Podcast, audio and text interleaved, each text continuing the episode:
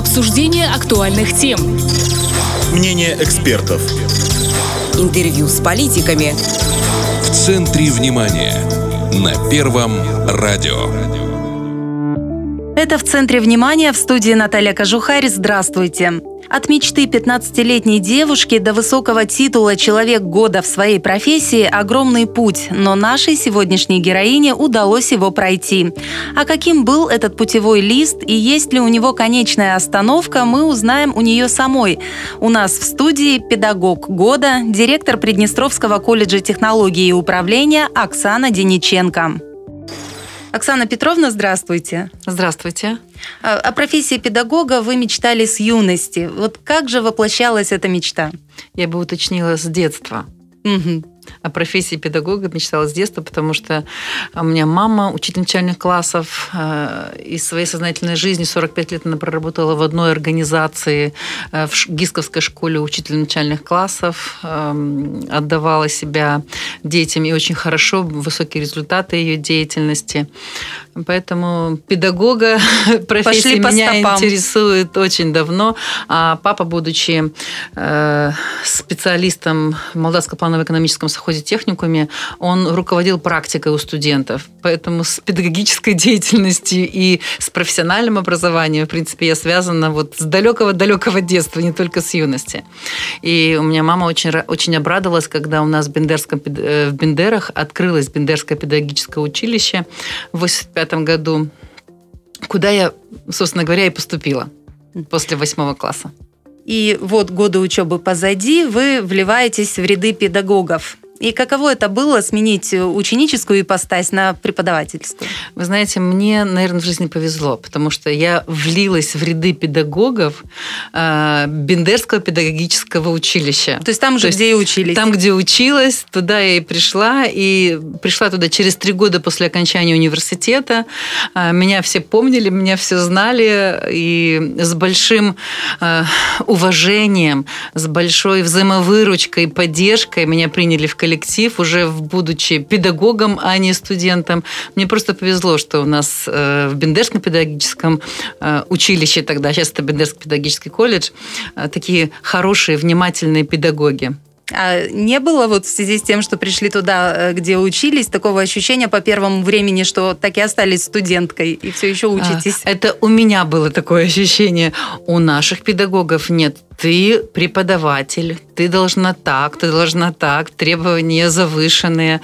Нет, это я больше к ним с таким эм, высоким-высоким уважением относились. Угу. А кого вы можете назвать своими учителями, вот и в профессии, и в жизни? Ведь э, ну, то, чем мы являемся, это во многом угу. определяется теми, с кого мы брали пример. А, очень хороший вопрос э, вы мне сейчас задаете, и я с большой гордостью Э, назвала бы этих людей но наберите терпения, потому что их у Список меня... Список длинный. Да, их у меня много. Ничего страшного, я... хороших людей нужно упоминать да, чаще. Это правильно. И я очень рада, что мне удается еще и еще раз упомянуть э, фамилии, имена, отчества. Если мы говорим о э, педагогах, которые меня воспитывали в детском саду, то это Форш Валентина Ивановна, это Колесникова Валентина Дмитриевна. Если говорить об учителях Бендерской средней школы номер 11, то это Асуева Майя Ивановна, это Чистякова Тамара Тимофеевна, это Новицкий Сергей. Васильевич, это Ника Светлана Владимировна, Кучерявая Тамара Васильевна, э, Бесчастный Александр Павлович и много-много еще педагогов Бендерской средней школы номер 11.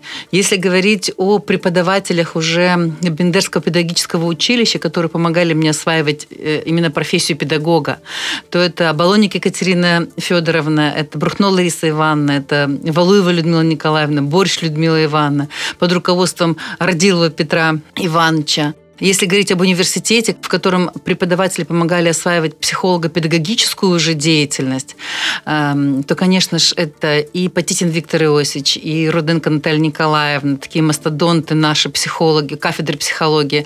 Это и Ильиных Любовь Ивановна. К сожалению, они, э, кто переехал уже, кто э, поменял э, место жительства и работает в других организациях, а кто-то ушел из жизни. Печально очень. Это э, ныне здравствующий и очень интересно с ним э, беседовать Гуцу Василий Федорович. Это э, Гела Валентина Алексеевна, которые до сих пор работают в нашем университете. Спасибо им большое.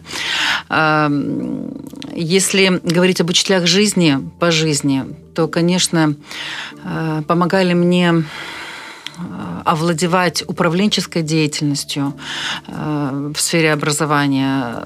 Сотрудники Института развития образования в то время, это 2000-е годы, э, под руководством Макарова Ильяковны. К сожалению, она буквально в пятницу ушла из жизни, а в воскресенье мы ее хоронили.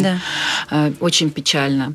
Светлая память. Да, это Проценко Василий Осич. Э, каждая встреча у меня с ним что-то оставляла э, в, в душе и в моих компетенциях. Э, Логинова Татьяна Геннадьевна, тоже ушедшая, Гурова Алла Ивановна, Александр Ильич Голодцан. Это люди, с которыми раз или два пообщаешься, но море впечатлений, но море жизненных уроков выносишь для того, чтобы знать, как поступать тебе в той или иной ситуации ситуации в управленческой деятельности. А, на данный момент продолжаю учиться. Это и у своих коллег из директорского корпуса организации среднего профессионального образования. Это и Тонуркова Людмила Константиновна, Тымчик Марина Георгиевна, это Иванишна Слан Николаевна, наш министр, совместно со специалистами министерства. Вот людей много. Но вот сейчас вы не только преподаете в Приднестровском колледже угу. технологии и управления, но и руководите им. Угу. Чем директорская работа отличается от преподавательской? И какая из этих двух ролей вам ближе? Я бы не поставила этот вопрос, чем отличается. А, интересно и одна, и другая э, деятельность. Если мы говорим преподавательской, то работаю с Со студентами, если говорить о управленческой, то работаю с педагогами, требуют внимания, такого скрупулезного внимания, скрупулезного отношения и одна и другая деятельность. Интересная одна и другая деятельность. Я бы даже не могла расставить приоритеты, что мне больше нравится. Мне интересно одно и другое. И управленческая деятельность, и педагогическая деятельность. В каждой свои нюансы есть.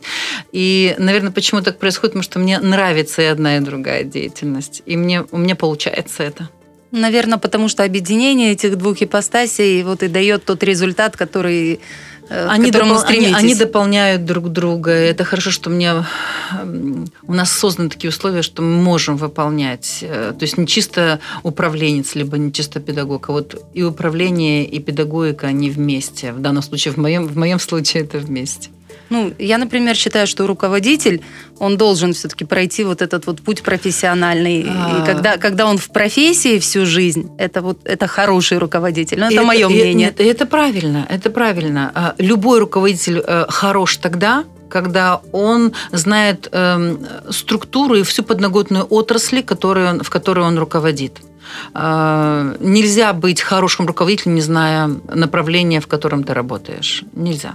Ваша педагогическая карьера началась в 1996 году, угу. и тогда же в нашей республике начали проводить государственный конкурс «Человек года». И вы его лауреат, педагог года.